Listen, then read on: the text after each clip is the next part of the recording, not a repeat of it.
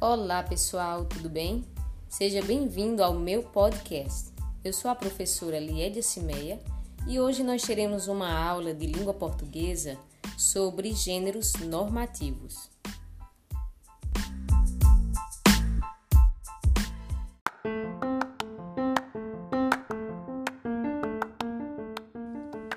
Viver em sociedade também significa que devemos seguir regras, não é verdade? regras de como conviver com outras pessoas, regras para se ter segurança no trânsito, regras de como conseguir uma boa nota ou um bom trabalho, formal, informal. Então elas estão presentes no nosso dia a dia e elas buscam definir a melhor maneira de nos comportarmos para construir uma sociedade melhor, mais harmoniosa, então, em qualquer ambiente que a gente estiver, a gente vai seguir regras. Seja em casa, né, as regras que a gente encontra através dos nossos pais, seja na escola, seja na igreja, seja na nossa cidade, qualquer lugar que a gente estiver, isso vai estar presente. Mesmo que de um local para outro, de um país para outro, essas regras mudem, mas em qualquer lugar, para se viver em sociedade, uma sociedade mais harmoniosa e mais organizada, é necessário existir regras. Então, por isso que esse tipo de texto, texto normativo, é tão importante e está tão presente no nosso dia a dia.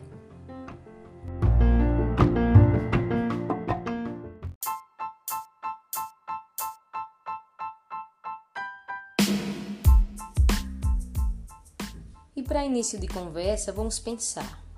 Você aí sabe o que é que são textos normativos? Para que é que eles servem? Onde é que nós podemos encontrá-los? E como é que esses textos são produzidos?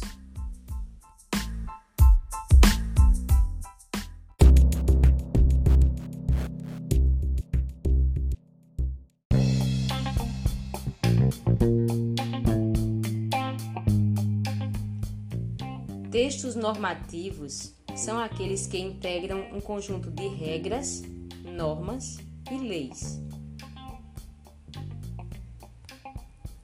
E para que eles servem? Bom, a sua finalidade é organizar o funcionamento de um grupo ou de uma determinada atividade, estabelecendo acordos entre as partes que compõem o grupo. Acordos estes que devem ser cumpridos.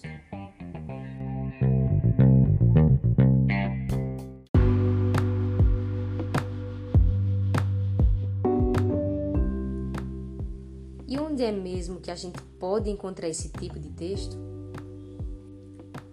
Nós encontramos na escola, como por exemplo o nosso regimento, os acordos que cada turma faz, né, os combinados também encontramos na prefeitura, em forma de decretos, no país, que tem a Constituição Federal, no mundo, com a Declaração Universal dos Direitos Humanos, e tem também no trânsito né, as leis que, e normas que regem aí as normas de trânsito. Nós também podemos ter acesso a esses textos através da internet em sites oficiais das organizações, ou até como cartazes em exposições que ficam disponíveis nas próprias instituições para consulta. E com certeza você já deve ter encontrado algum tipo de texto desse no seu dia a dia.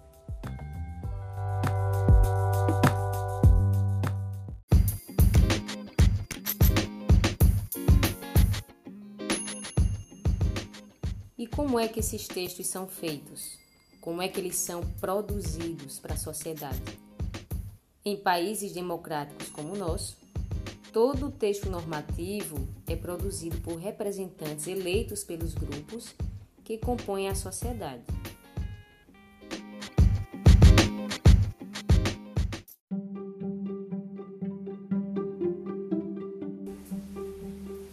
Você, hein? Será que você segue as regras direitinho?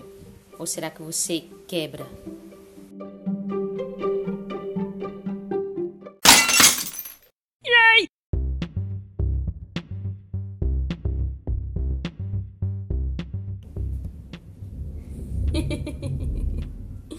Foi só para descontrair um pouquinho, viu, gente? Vamos falar sério agora.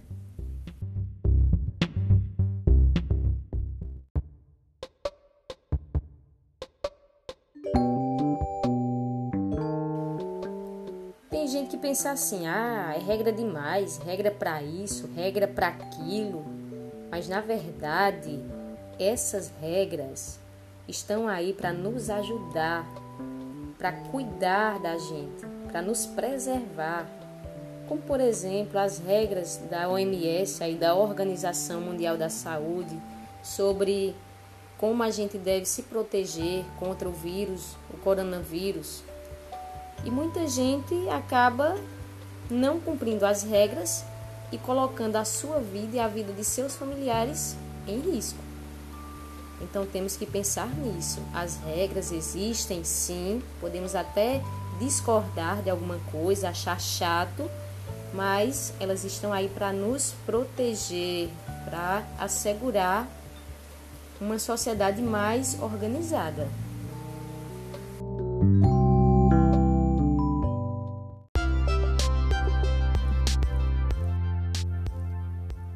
Então, pessoal, a gente vai ficando por aqui.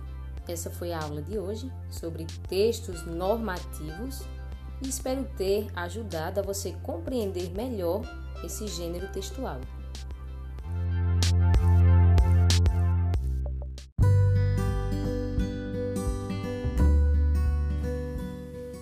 Eu quero também já pedir desculpas, né, se o áudio não tiver ficado muito bom, o, som, porque está chovendo e também o meu celular não é lá essas coisas. Então, qualquer coisa, vocês, se não conseguirem ouvir direito, vocês me falam.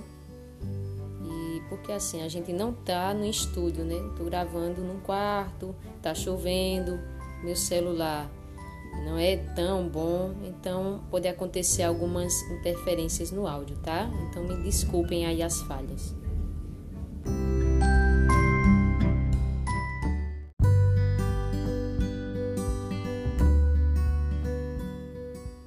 Eu espero que vocês tenham gostado. Eu tentei fazer de uma forma mais simples, né, resumida, e espero ter contribuído, ajudado a vocês compreenderem melhor esse conteúdo.